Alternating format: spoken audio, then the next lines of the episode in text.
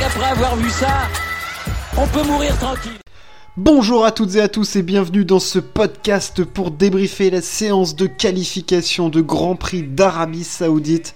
Alors, on avait un souvenir absolument énorme de ce Grand Prix l'année dernière, alors parce que la piste, bon alors on peut penser ce qu'on veut hein, du contexte, euh, enfin politico, euh, tout ce qu'on veut, médiatique, machin, du pays, bref.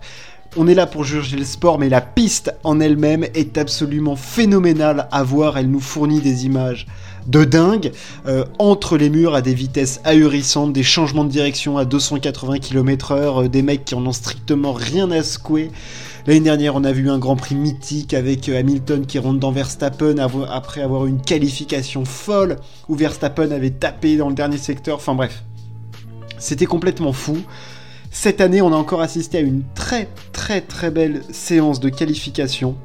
Alors certes, interrompu un temps par le crash euh, de Mick Schumacher, il va bien, euh, ça a l'air d'être ok, mais il a eu un très très gros crash, on y reviendra. Mais je vais donner le résultat brut parce que c'est ça est intéressant. Et alors, attention, il y a des surprises. La pole position va à Sergio Pérez qui a surpris son monde au volant de sa Red Bull. Euh, le pilote mexicain devance les deux Ferrari de Leclerc qui est à 25 millième, c'est-à-dire un cheveu sur un circuit de plus de, plus de 6 km 400. Carlos Sainz est troisième et la surprise elle vient de Verstappen qui est quatrième.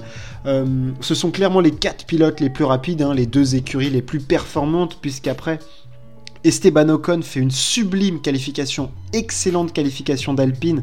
Euh, il est cinquième à quasi 9 dixièmes. La surprise Russell qui est sixième à 9 dixièmes. On reviendra de la perte de Russell puisque je pense que nous allons parler de Lewis Hamilton. Euh, Alonso est septième.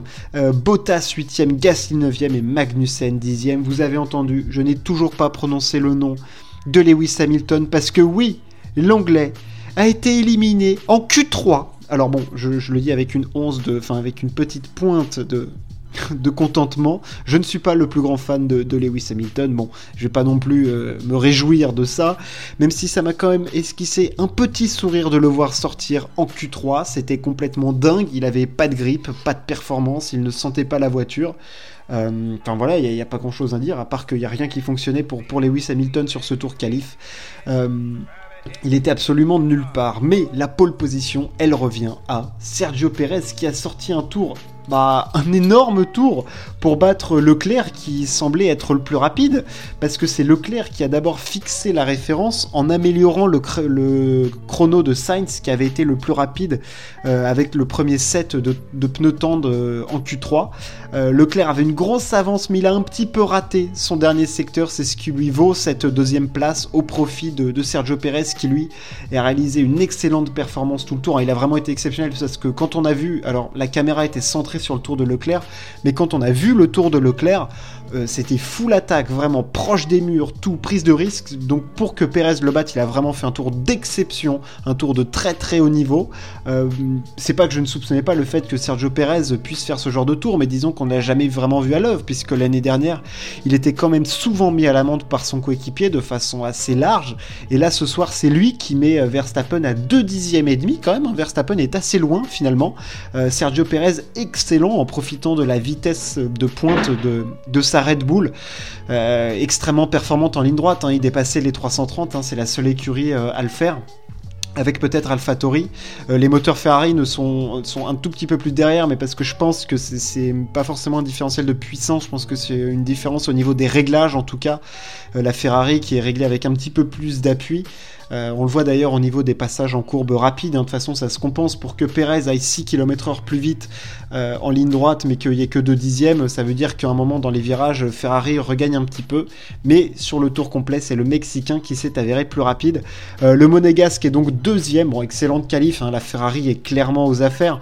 Il n'y a, pas de doute là-dessus. Ce sont de toute façon avec avec Red Bull les deux monoplaces performantes, enfin les plus performantes en tout cas, elles se tiennent en deux dixièmes et il y a un vrai écart avec... Euh, alors je sais pas quelle est l'écurie euh, leader du midfield, là pour l'instant c'est Alpine en tout cas qui tire son épingle du jeu sur cette qualif.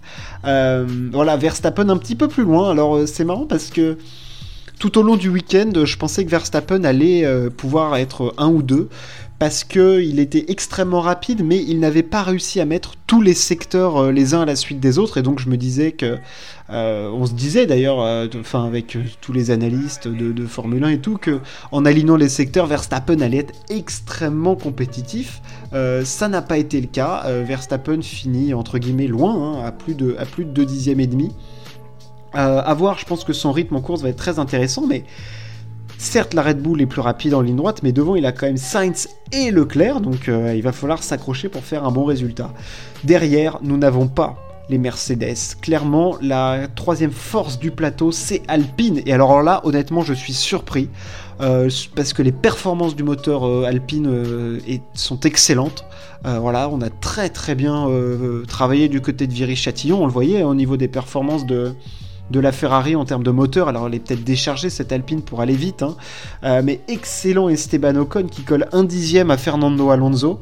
Euh, le voir cinquième là sur la grille, ça doit les remplir de joie. Et enfin moi c'était la, surprise, la stupéfaction parce que je ne les pensais pas du tout pouvoir être aussi performant aussi rapidement dans la saison. Alors peut-être que c'est sur ce Grand Prix que là ça fonctionne très bien et qu'ils n'ont pas une compréhension complète encore de leur monoplace, mais les voir là en tout cas faut, faut en profiter tout de suite et marquer des gros points parce que c'est comme on le dit souvent, les points pris ne sont plus à prendre. Et là, de les voir partir 5 et 7 sur la grille, euh, sachant que Russell, euh, clairement, tu peux le battre. Euh, il y a peut-être des coups à, tirer du côté, euh, du côté alpine, en tout cas du côté français. Ça va être très très intéressant et très grosse perf d'Esteban Ocon qui, en tout cas sur ce début de saison, semble avoir mieux en main sa monoplace que Fernando Alonso. On l'avait notamment hein, vu très très agressif lors de la première course. Et là, ça se confirme, meilleur qualif, euh, un petit dixième devant. voilà, c'était pas énorme, mais c'est devant, c'est devant. Les dixièmes sont de son côté, c'est les dixièmes de la confiance, de l'engagement. Ça fait extrêmement plaisir de le voir à ce niveau-là et de voir surtout une monoplace qui fonctionne extrêmement bien. Euh, alors je ça y est, il a les nouveaux pontons. Est-ce que c'est ça qui a fait la diff? C'est possible. Euh, en tout cas, ça, travaille dans le bon sens du côté d'Alpine. À voir si c'est une performance qu'ils pourront répéter. Et on aura des premières réponses euh, demain pendant la course, à voir en rythme de course si cette voiture tient la route et s'ils arrivent voilà, à aligner les, tours et les, et les, bonnes perfs. On va évidemment parler de Mercedes parce que là, il y a du fiasco dans l'air. Hamilton a été éliminé en Q3 et s'est surtout fait mettre à l'amende par Russell de façon énorme. Alors, plusieurs questions se posent parce que on va pas prendre l'écart final entre Russell et, Hamilton hein, parce qu'il serait faussé, mais il y a en gros, quand ils se sont qualifiés, il y avait 9 dixièmes d'écart entre les deux. Euh, Hamilton est donc 16e euh, excusez-moi. Hamilton est 16e sur la grille. Euh, nulle part il est entre Lance Stroll et Alex Albon. C'est à dire que devant lui il a une Aston Martin qui est cataclysmique et une Williams qui fonctionne aussi bien qu'un tracteur en campagne. Donc franchement ça Hamilton euh, nulle part. Donc, quand on le voit à 9 dixièmes de Russell, on le dit, on le sait, il n'y a pas 9 dixièmes d'écart entre Russell et Hamilton. Donc, on sait qu'il est en galère pour trouver l'équilibre de sa monoplace. Et il est certainement dans une énorme panade, certainement. Et on le voyait euh, en train de, galérer, il n'avait pas de grippe, je crois que c'était l'arrière qu'il n'arrivait pas à régler. Des problèmes de, réglage, peut-être que tout simplement Hamilton s'est planté de, de direction de réglage et que euh, ça fonctionne pas, quoi. Il est juste pas dans le pas dans le bon euh, setup euh, et, il est nulle part. Donc euh, voilà, c'est surprenant de le voir aussi loin.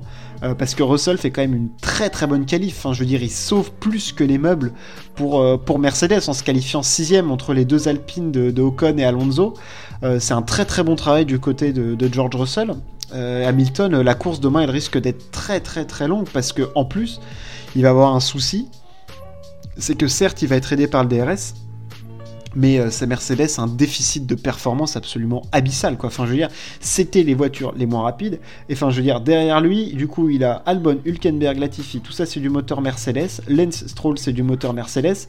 Euh, voilà, après tu n'as que les euh, McLaren qui sont devant et George Russell. Donc vraiment le moteur Mercedes ou en tout cas les voitures motorisées par Mercedes, ça ne fonctionne pas et ça ne fonctionne pas, je pense parce que tu as un petit déficit de puissance qui fait que tu es obligé de mettre plus d'appui, de générer plus de traînée, donc moins de vitesse. Enfin après c'est tout un engrenage hein, qu'on avait vu avec Ferrari notamment l'année dernière. En tout cas, Hamilton a eu des problèmes de réglage. Il est extrêmement loin. C'est ça va être difficile à gérer. En tout cas, ça va être une course. Il va être dans le midfield et avec le rythme qu'il avait euh, sur les relais, en tout cas de ce qu'on a vu en essai libre 1, 2 et 3. la remontée, ça va pas être de 15 places. Je veux dire, on s'attend pas Russell à voir dans le top 4. Enfin, de voir Hamilton dans le top 4. Russell peut-être. Et encore, encore c'était plutôt loin. Donc ouais, Mercedes, grosses interrogations, ça fonctionne pas. On proie des problèmes de marsouinage énormes, de problèmes d'efficacité. Enfin bref, alors ils sont encore confiants, euh, apparemment, en disant qu'une fois qu'ils auront réduit les problèmes de, pompage, euh, enfin de marsouinage, euh, le potentiel de la voiture pourra s'exprimer. Mais enfin là, c'est plus du potentiel qu'il faut, plus que du potentiel qu'il faut libérer, parce qu'entre Hamilton qui a deux secondes une de la pole et Russell qui a presque une seconde. Ils sont quand même far far away. Donc voilà ce qu'on pouvait dire sur cette qualif. Au niveau de la course, demain, on s'attend à du deux arrêts. Euh, au niveau du départ, ça va être assez chaud, on le sait, hein, la distance jusqu'au premier euh, freinage est assez courte, mais on l'a vu avec Verstappen l'année dernière, on peut faire des moves, il est capable de dépasser, et surtout on a des, grosses lignes droites avec, sur le papier, avec cette nouvelle réglementation, des voitures qui sont capables de se suivre dans les virages rapides. Donc si il y a moins de décrochage, moins de perturbations aérodynamiques, même avec un phénomène d'aspiration qui est réduit, on peut s'attendre potentiellement à avoir des dépassements euh, avec l'aide du DRS, en tout cas, parce que je pense qu'il est primordial avec la réduction de, euh, l'effet d'aspiration. Le DRS est indispensable et euh, voilà, je m'attends à ce qui est malgré la course en F2 où on a vu peu de dépassements, j'espère qu'on aura des dépassements avec notamment une Red Bull très rapide, une Ferrari extrêmement efficace dans les virages et deux, arrêts, ça peut nous ouvrir des, des stratégies un petit peu différentes. Euh, au niveau du vainqueur, alors avec Perez devant, euh, Leclerc, Sainz, Verstappen, je pense que le départ va être très chaud. On a des lignes assez inédites. Hein. C'est la première fois qu'on a une première ligne euh, Perez, Leclerc. Derrière, t'as Sainz, Verstappen. Derrière, t'as Ocon, Russell. Enfin, vraiment, on a l'impression d'avoir un vent frais avec ce, truc. On a que des lignes de fou. Enfin, je veux dire, Sainz, Verstappen, c'est marrant. Ocon, Russell, c'est hyper jeune. Alonso, Bottas, les vieux papis. Gasly, Magnussen. Enfin, voilà, ça va être hyper rafraîchissant, ça va être top. Et puis de voir ce combat, surtout Ferrari et Red Bull, avec deux monoplaces qui sont extrêmement proches hein, en termes de performance, elles se valent vraiment ces deux voitures, avec deux philosophies euh, diamétralement opposées, c'est vraiment, c'est vraiment top. Donc euh, voilà, j'espère qu'on aura une très très belle course et qu'on aura du fight en, pit, en piste, que ce soit les Ferrari entre elles ou les, ou les Red Bull, enfin bref, on va voir tout ça. N'hésitez pas à partager, à vous abonner si ça vous a plu. On se retrouve très très vite. Ciao, à plus.